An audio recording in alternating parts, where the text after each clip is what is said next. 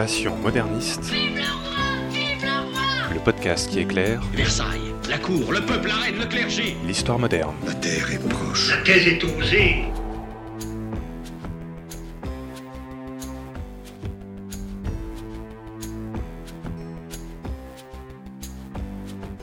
Bonjour à toutes et à tous et bienvenue dans ce nouvel épisode de Passion moderniste. Je m'appelle Fanny Cohen-Moreau et dans ce podcast, je vous propose de rencontrer de jeunes chercheurs et chercheuses, en master ou en thèse, qui étudient l'histoire moderne. Et pour rappel, l'histoire moderne, c'est cette période qui s'est un petit peu glissée entre le Moyen Âge et l'époque contemporaine, c'est-à-dire en gros pour l'Europe occidentale entre les années 1500 et 1800. Épisode 9. Élise et les chasseurs du Mississippi, c'est parti. Il y a des gens que, que ça intéresse ce- Non, personne. Après l'épisode sur les origines de New York, il y a deux épisodes. Oui, regardez sur vos applis de podcast ou alors sur le site. Je vous propose un nouveau voyage aux Amériques à l'époque moderne, encore aux futurs États-Unis entre le XVIIe et le XVIIIe siècle. Mais cette fois, on va partir dans la vallée du Mississippi. Bonjour Élise Rétoré. Bonjour Fanny. Alors, tu as fait un mémoire de Master 2 à l'école des hautes études en sciences sociales en septembre 2018. Et le titre, c'était La chasse dans la vallée du Mississippi, 1672-1770, acteurs, pratiques et territoires. Et tu étais sous la direction de Gilles Havard. Je voudrais déjà te demander, Élise, pourquoi est-ce que tu as voulu euh, étudier l'histoire moderne? Qu'est-ce qui t'a tiré dans cette période? Alors je suis entrée euh, dans l'histoire moderne un petit peu par hasard.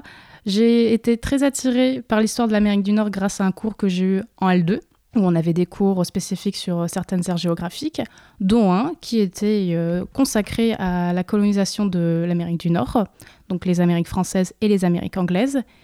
Et je me suis un peu prise de, passion, on va dire, pour euh, tout ce qui concernait les relations franco-amérindiennes, notamment par le prisme des interactions euh, culturelles, des transferts culturels et des contacts qui pouvaient s'établir entre colons français et amérindiens. Et plus précisément sur la figure euh, du coureur de bois canadien. Donc, c'est-à-dire, le coureur de bois, c'est un commerçant, un marchand qui va à la rencontre des peuples amérindiens pour échanger souvent des objets d'origine européenne euh, contre des fourrures que les Amérindiens euh, préparaient en chassant certains, animaux. Donc le coureur de bois était amené à être en contact très souvent, voire permanent. Certains sont même, ont même habité chez des peuples amérindiens. Ce qui m'intéressait, c'était cette figure donc euh, à la fois sociale du coureur de bois, une figure un peu d'entre-deux entre un colon, mais également euh, très influencée par la, la culture amérindienne.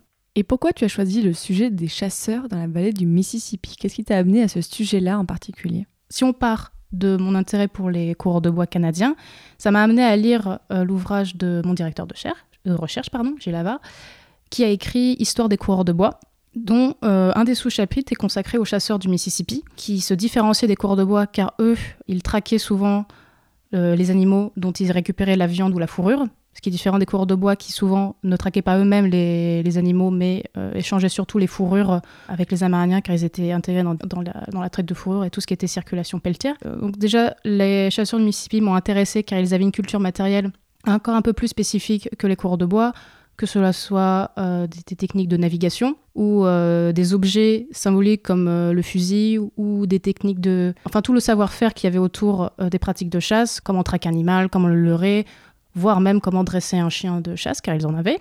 Et si je me souviens bien, il y avait une note dans ce sous-chapitre qui parlait d'un champ historiographique, du moins en France, à combler sur les chasseurs du Mississippi, car on en parlait souvent dans l'historiographie canadienne ou américaine, mais en France, il n'y avait pas encore eu d'études complètes sur ces chasseurs du Mississippi. Enfin, ce qui m'intéressait aussi, c'était la diversité des groupes d'acteurs, car quand on s'y plonge un peu plus, on voit qu'il n'y a pas que des colons français, on a également des Amérindiens qui peuvent chasser pour les colons, ou aussi la chasse pratiquée par les esclaves noirs, soit pour leur maître ou même pour eux. La chasse, pour moi, ça représentait un cadre d'interaction pour plusieurs groupes hétérogènes qui pouvaient amener des transferts culturels, des savoir-faire différents, et voilà, j'en suis arrivée comme ça. Avant de s'intéresser précisément donc à toutes ces personnes, est-ce que tu peux nous resituer un petit peu le contexte historique? Où est-ce qu'on en est à cette époque-là dans le Mississippi par rapport donc à la colonisation et tout ça? J'ai pris des bandes chronologiques qui s'étendent des années 1670 jusqu'à des années 1770.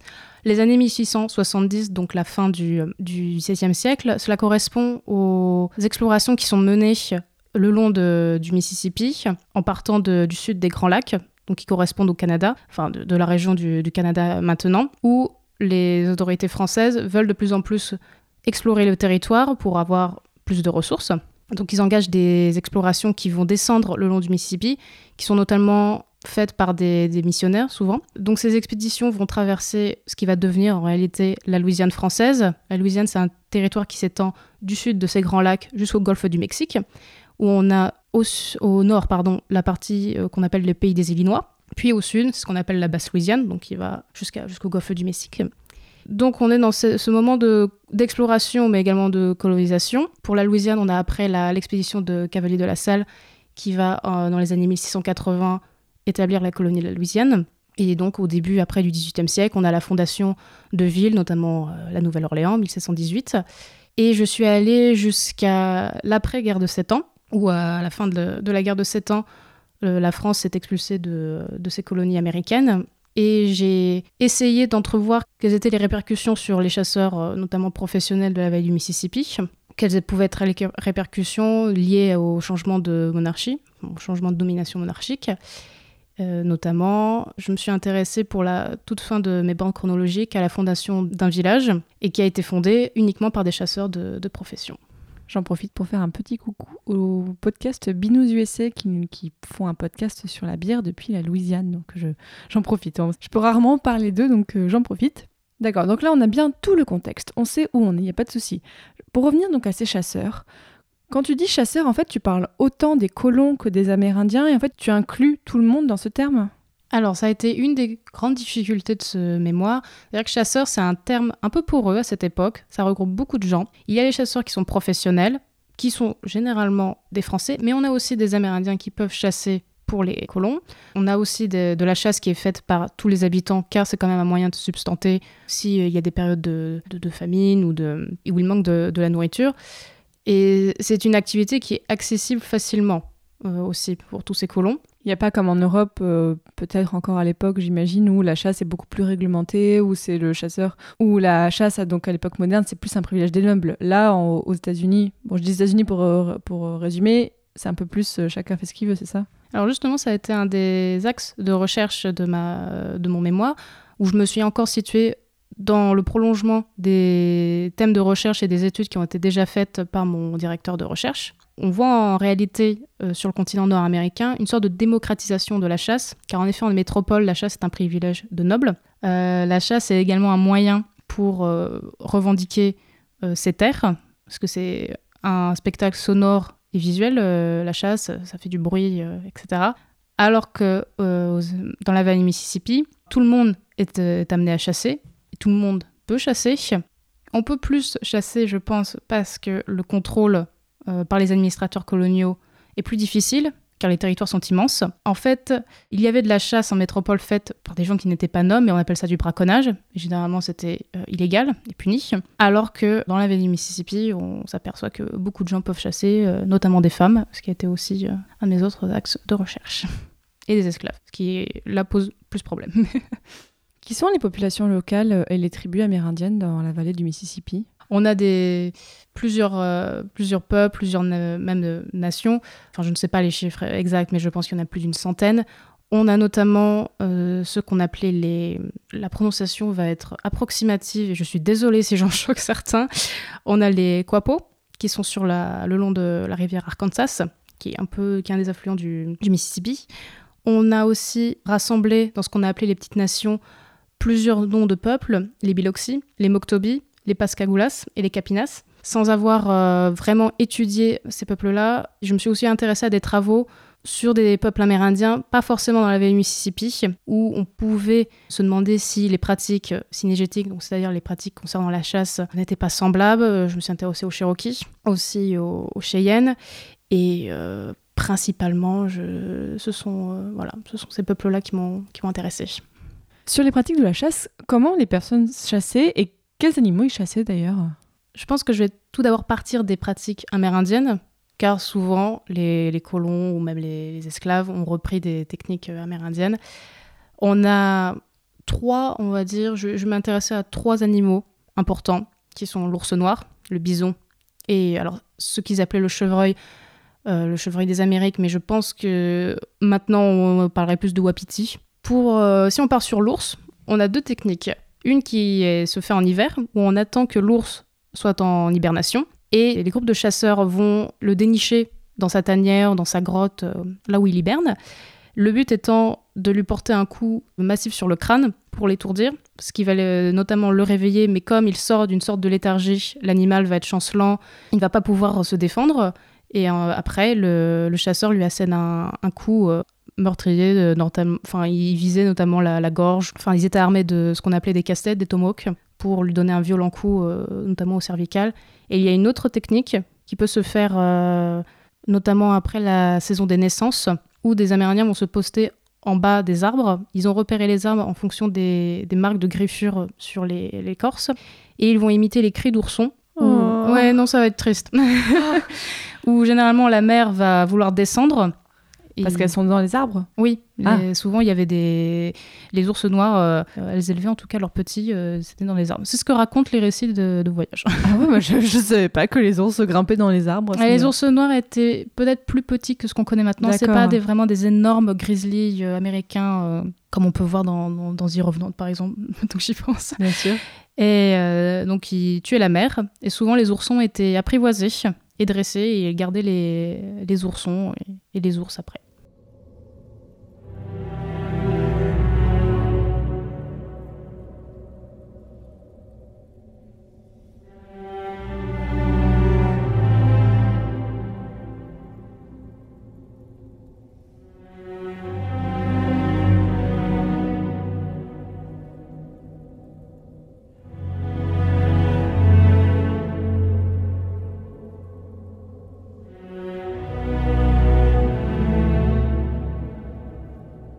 Alors il y a une autre technique euh, amusante, pas amusante.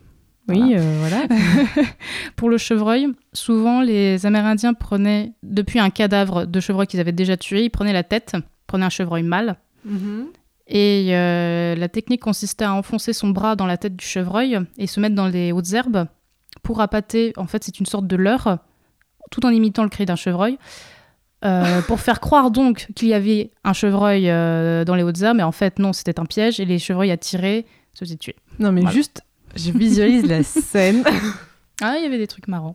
Ils étaient assez imaginatifs. Et donc les colons se sont inspirés de ces techniques pour chasser à leur tour. Alors, pas forcément ces techniques-là même, mais toutes les techniques qui sont basées sur la ruse, l'approche discrète et des stratégies. Ce n'est pas. Là encore, il y a une grosse différence avec la chasse qui est faite en métropole. Ouais, c'est pas de la chasse à court euh, voilà, avec les où il y a, ça, y du bruit, il y a des chevaux, ça fait, c'est très très sonore. Alors que là, c'est plus de la dissimulation, des leurres, des pièges. Donc là, ils ont appris, euh, je pense, qu'il enfin, il y a eu un transfert culturel et technique de ce côté-là. Aussi, peut-être en fonction des, des- des armes, les Amérindiens préféraient les, les arcs et les flèches. Même si, euh, en réalité, les, les colons français utilisaient beaucoup de fusils. Le fusil était un peu le- l'objet symbolique euh, de ces chasseurs. Et tu m'as parlé donc de la chasse de la part des esclaves noirs. Mm. Comment ça s'est passé en fait, ça tu sais? Il y avait deux cas. Soit c'était de la chasse pour le maître. Donc le maître avait, on va dire, un esclave dédié à la chasse. C'était souvent un esclave qui, par la suite, il lui faisait un peu plus confiance et il lui donnait certains privilèges. Donc, Oui, parce le- que du coup, il lui donnait des armes. Donc Oui, voilà. c'est une marque de confiance. alors que normalement, euh, c'est interdit par le code noir. La- L'esclave ne doit pas être armé, ce qui a posé plusieurs problèmes après dans des actions judiciaires. Donc l'esclave pouvait soit chasser pour son maître, il lui rapportait le gibier, on peut imaginer qu'il en gardait une part, ou non. Mais le- l'esclave pouvait également être autorisé à chasser pour lui. Il y a certains esclaves qui avaient le droit de tenir par exemple un- une espèce de potager, mais aussi il pouvait chasser du petit gibier pour compléter son, son régime alimentaire. Après, je ne pense pas que c'était une généralité. On a eu certains cas d'esclaves, notamment euh, j'ai eu des sources euh, judiciaires euh, parlant de certains esclaves euh, qui, euh, ont- du fait qu'ils étaient armés, euh, il y a eu après des soucis. Par exemple, j'ai lu l'histoire d'un esclave qui a tué un Français sur les terres de son maître parce que ce Français était venu chasser sur les terres de son maître et lui ne voulait pas. Voilà, il y a eu un procès. Bah, Il y avait la chasse pour les maîtres et la chasse pour la consommation personnelle. Voilà.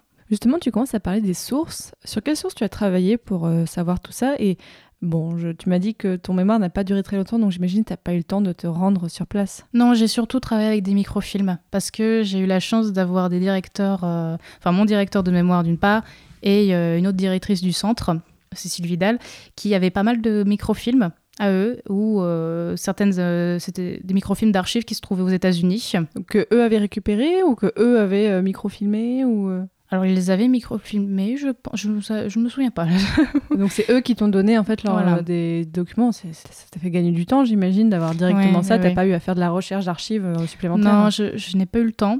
Et euh, de toute façon, mon directeur de recherche n'était pas forcément pour. Il trouvait que c'était peut-être plus intéressant à faire ça en thèse plutôt que euh, passer. euh, je ne veux pas dire perdre du temps, c'est jamais une perte de temps d'aller dans les archives, mais passer du temps. euh, c'est quand même un long voyage d'aller aux États-Unis. J'apprends ça à personne, mais euh, Oui, c'est un peu pas- compliqué. Voilà, T'étais pas en thèse, t'étais que en mémoire, donc t'avais pas forcément Non, assez de temps pour faire ça. voilà j'avais pas le temps.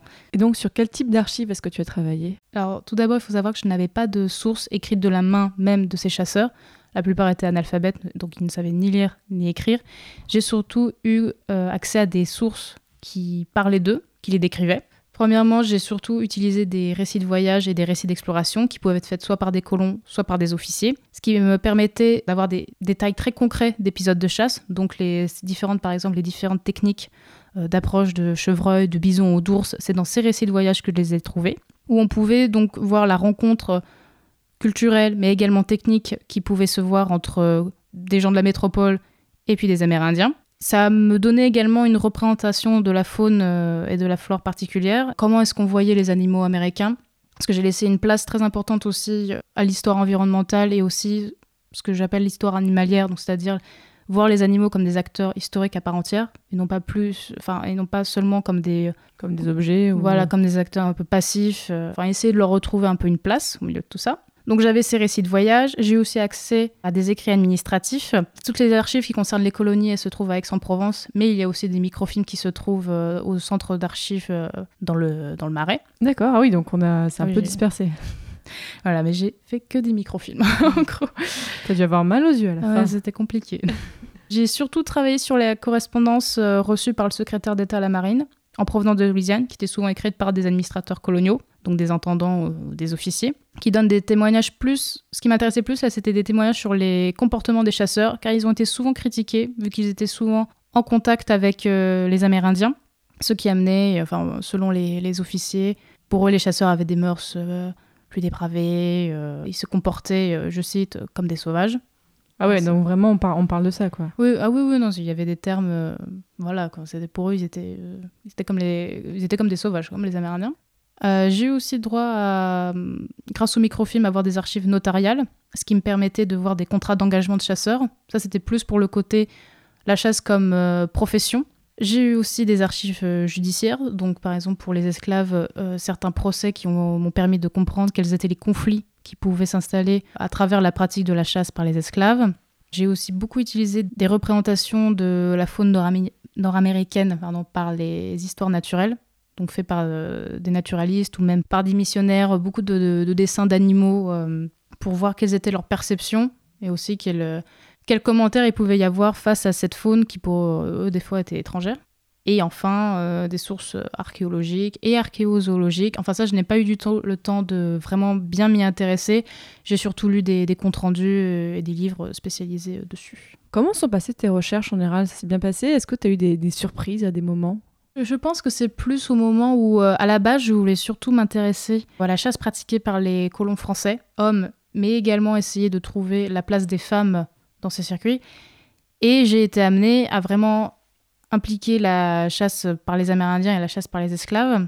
Et aussi, je pense que un des gros points de mon mémoire, ça a été d'amener euh, une autre historiographie, c'est-à-dire celle d'une histoire environnementale et l'histoire des, des animaux, qui m'ont permis aussi de repenser l'acte de chasser différemment. Surtout, je ne connaissais rien du tout en histoire environnementale ou histoire des animaux. Et ça m'a permis de me poser d'autres questions. Enfin, je m'étais jamais posé la question quelles pouvaient être les réactions des animaux face, euh, face à la chasse, euh, etc. J'ai eu des surprises aussi concernant mes recherches sur euh, l'implication des femmes dans la chasse. C'était quoi d'ailleurs l'implication des femmes dans la chasse à, ce- à cette époque-là? On ne parle pas de chasseuse. Il n'y a pas de mention de chasseuse. Enfin, au Canada, on a une mention d'une coureuse. Alors, ça ne se dit pas, mais une coureuse de bois, parce que c'était la seule femme à faire cette profession. On l'imagine courir dans les bois très vite. Voilà. un peu comme dans Twilight et tout, euh, super vite. voilà, bonne référence. Donc, on avait des femmes qui chassaient également, soit pour euh, nourrir leur famille, quand euh, justement le mari qui pouvait être parti euh, dans des grands circuits de chasse pour aller traquer euh, un bison ou un ours n'était pas là, donc il fallait bien qu'elle euh, trouve des moyens de subsistance. Aussi, ce qui m'intéressait, donc, c'est euh, les femmes qui pouvaient donc chasser euh, autour de la maison. Aussi, j'ai lu pas mal de travaux sur la place des femmes amérindiennes dans la chasse, où des fois elles pouvaient servir de ce qu'on appelle de rabatteuses pour les animaux, et qui après étaient tuées par des, euh, par des hommes, là pour le coup. Ça m'a permis de me reposer des questions sur euh, qu'est-ce que c'était en fait euh, chasser aussi? Est-ce que c'était juste une, une profession? Est-ce que c'était juste aller soi-même traquer? Est-ce que la femme qui chassait, enfin qui faisait juste rabatteuse, elle n'était pas également elle aussi chasseuse quoi? Donc est-ce que ces femmes pouvaient être chasseuses aussi? En tout cas dans les archives, ce n'est jamais mentionné, je n'ai jamais trouvé de contrat d'engagement pour une femme, mais c'était une manière donc de, de repenser l'action de chasser, d'essayer de trouver la place de ces femmes. Est-ce qu'elle était autant, enfin elle n'était- pas égale à l'homme, mais quelle était sa, cette place euh, particulière? Les archives elles étaient en français de l'époque, ça n'a pas été trop compliqué pour les lire? Alors c'était en français de l'époque. J'ai pas trouvé ça trop compliqué à lire. Ce qui m'embêtait plus, c'était la calligraphie de certains officiers qui Wow. étaient. Les belles boucles de l'époque moderne et tout ça. Ah non non justement, il y Ah. en avait qui écrivaient très très très mal. Ah. Et ça, c'était euh, mon principal euh, problème. Sinon, en soi, les tournures de langue qu'on peut trouver dans l'ancien français, ça ne m'a pas posé de problème particulier. C'était vraiment déchiffrer des, des écritures parfois euh, illisibles. C'était ça le, le principal problème dans, dans ces archives. Qu'est-ce que ça t'a apporté personnellement de faire ce mémoire? C'est toujours une période qui m'a fascinée. Euh, L'histoire des peuples amérindiens, même encore aujourd'hui, me fascine énormément. Et toutes ces questions de transfert de culture, de contact entre différents peuples et des accommodations qui peuvent euh, en être tirées. Pour moi, c'était... euh, pendant que j'ai écrit ce mémoire, je trouvais ça fascinant. Et également, j'ai été contente de pouvoir inclure toute la question environnementale, donc que ce soit les animaux ou également le rapport à la nature, euh, pour moi c'était important parce que ça permettait une étude encore plus globale de la chasse, car souvent on voit surtout les, des études de chasse concentrées sur les chasseurs, mais rarement quelque chose de, qui implique ceux qui chassent, ceux qui sont ch- chassés. Donc personnellement, c'était euh, très satisfaisant aussi de, pouvoir avoir, euh, enfin d'essayer du moins d'avoir une sorte de vision globale en incorporant beaucoup d'acteurs. C'est une région géographique qui, qui me fascine beaucoup. Euh, Depuis petite, j'ai un peu été bercée par euh, le folklore qu'il peut y avoir en Amérique du Nord, sur la vision des, des trappeurs, euh, etc. Donc pour moi, c'était très, euh, très enrichissant et très épanouissant de travailler sur cette région. Tu aimerais continuer une thèse sur le sujet? Alors j'aimerais bien faire une thèse, mais du moins pas pour le moment. Depuis que j'ai rendu mon mémoire, donc en septembre 2018, j'ai préparé les concours de l'enseignement, le CAPES d'histoire géo et l'irrigation d'histoire. Euh, cette année, euh, j'ai été euh, reçue aux écrits de- du CAPES et de l'irrigation. Bon, au final, j'ai eu le, le CAPES, qui est déjà C'est déjà bravo. Franchement, bravo. C'est déjà très bien. Et cette année, je, je repars pour une nouvelle année de préparation à l'agrégation. Et après, j'aimerais beaucoup enseigner, surtout pour le moment. euh, la thèse, c'est pas une priorité pour moi. J'aimerais voir le monde de l'enseignement. euh, et je pense que j'y reviendrai un jour, certainement dans quelques années, mais j'aimerais enseigner à côté. Peut-être, euh, alors je ne sais pas si ce sera possible financièrement, euh, même ou si j'ai d'autres projets à côté. J'aimerais bien peut-être avoir un mi-temps et faire la thèse à côté, essayer de concilier les deux. Mais encore une fois, je ne sais pas si ce sera possible. Mais j'aimerais bien, oui, dans quelques années, euh, y revenir et me replonger euh, dans ces histoires de, de Mississippi. Pour finir, Elise, j'ai une dernière petite question que je pose souvent dans les épisodes. Est-ce que tu aurais des conseils pour quelqu'un qui voudrait étudier cette période et cette région, donc de l'Amérique du Nord à la fin du XVIIe siècle? Alors déjà, ne pas faire comme moi qui ai voulu faire une étude très très large. J'ai voulu incorporer beaucoup de choses, beaucoup d'acteurs, beaucoup de, de pratiques. Enfin, j'ai un ensemble géographique euh, très grand, très important. Peut-être plus se concentrer, euh, enfin faire des limites, euh, se concentrer peut-être sur une aire euh, géographique plus restreinte ou un groupe en particulier d'acteurs. Parce que moi, j'ai été un petit peu débordée avec, tous mes chasseurs. Quoi d'autre je, pense aimer son, sujet. C'est quelque chose aussi de, primordial. Bah, ça, c'est bon pour que ce soit dans la du Mississippi ou pour tout autre sujet. Bien choisir son directeur de mémoire. C'est vrai que pour les études nord-américaines, il y a quelques centres qui euh, proposent donc des, euh, surtout sur la période moderne, car on voit dans certaines universités, c'est certes de l'histoire de l'Amérique du Nord, mais plus de l'époque contemporaine. Alors que à l'époque moderne, c'est il faut bien choisir euh, son centre et les spécialistes. Donc moi, à l'EHESS, c'était c'était bien, sans faire de la, pro- de, de la pub, hein, mais il faut- il faut, à l'EHESS, on avait un très bon encadrement euh, concernant cette région et puis euh, cette époque.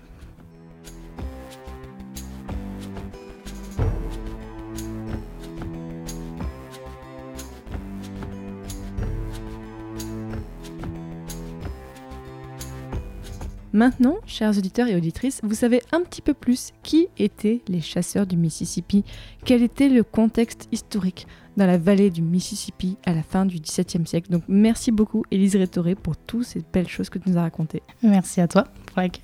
Pour les auditeurs, si cet épisode vous a plu et que vous voulez en savoir plus sur les États-Unis à cette époque-là, je vous rappelle qu'il y a l'épisode 7 qui parle des origines de New York, donc on est vraiment à la même époque, mais pas exactement dans la même zone géographique. Et si l'époque moderne vous intéresse, il y a aussi plein d'autres épisodes pour Passion Moderniste.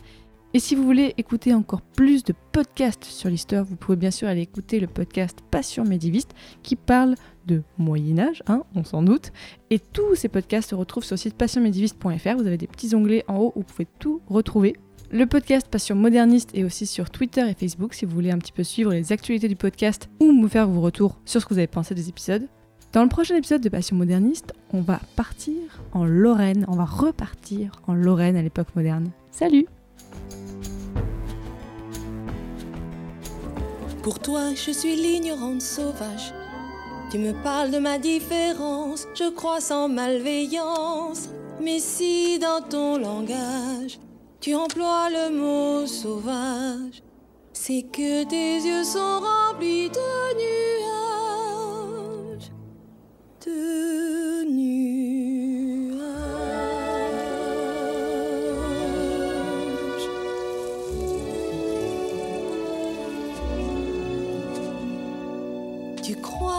La terre t'appartient tout entière. Pour toi, ce n'est qu'un tapis de poussière. Moi, je sais que la pierre, l'oiseau et les fleurs ont une vie, ont un esprit et un cœur. Pour toi, l'étranger ne porte le nom d'homme que s'il te ressemble et pense à ta façon. Mais en marchant dans ses pas, tu te questionnes. Es-tu sûr au fond de toi d'avoir raison? Comprends-tu le chant d'espoir du loup qui meurt d'amour? Les pleurs du chat sauvage au petit jour Entends-tu chanter les esprits de la montagne? Peux-tu peindre en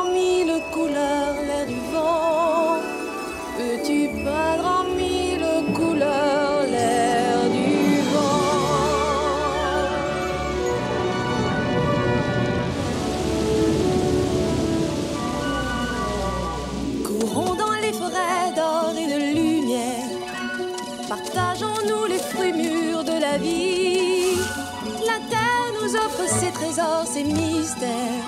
Le bonheur ici-bas n'a pas de prix. Je suis fille des torrents sur des rivières. La loutre et le héron sont mes amis. Et nous tournons tous ensemble au fil des jours. Dans un cercle, une ronde à l'infini.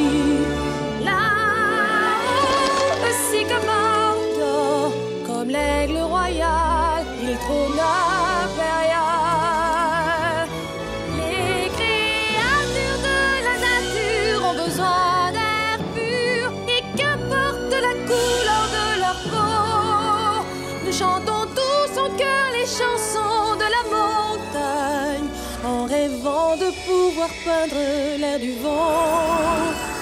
Mais la terre n'est que poussière tant que l'homme ignore comment il peut peindre en mille couleurs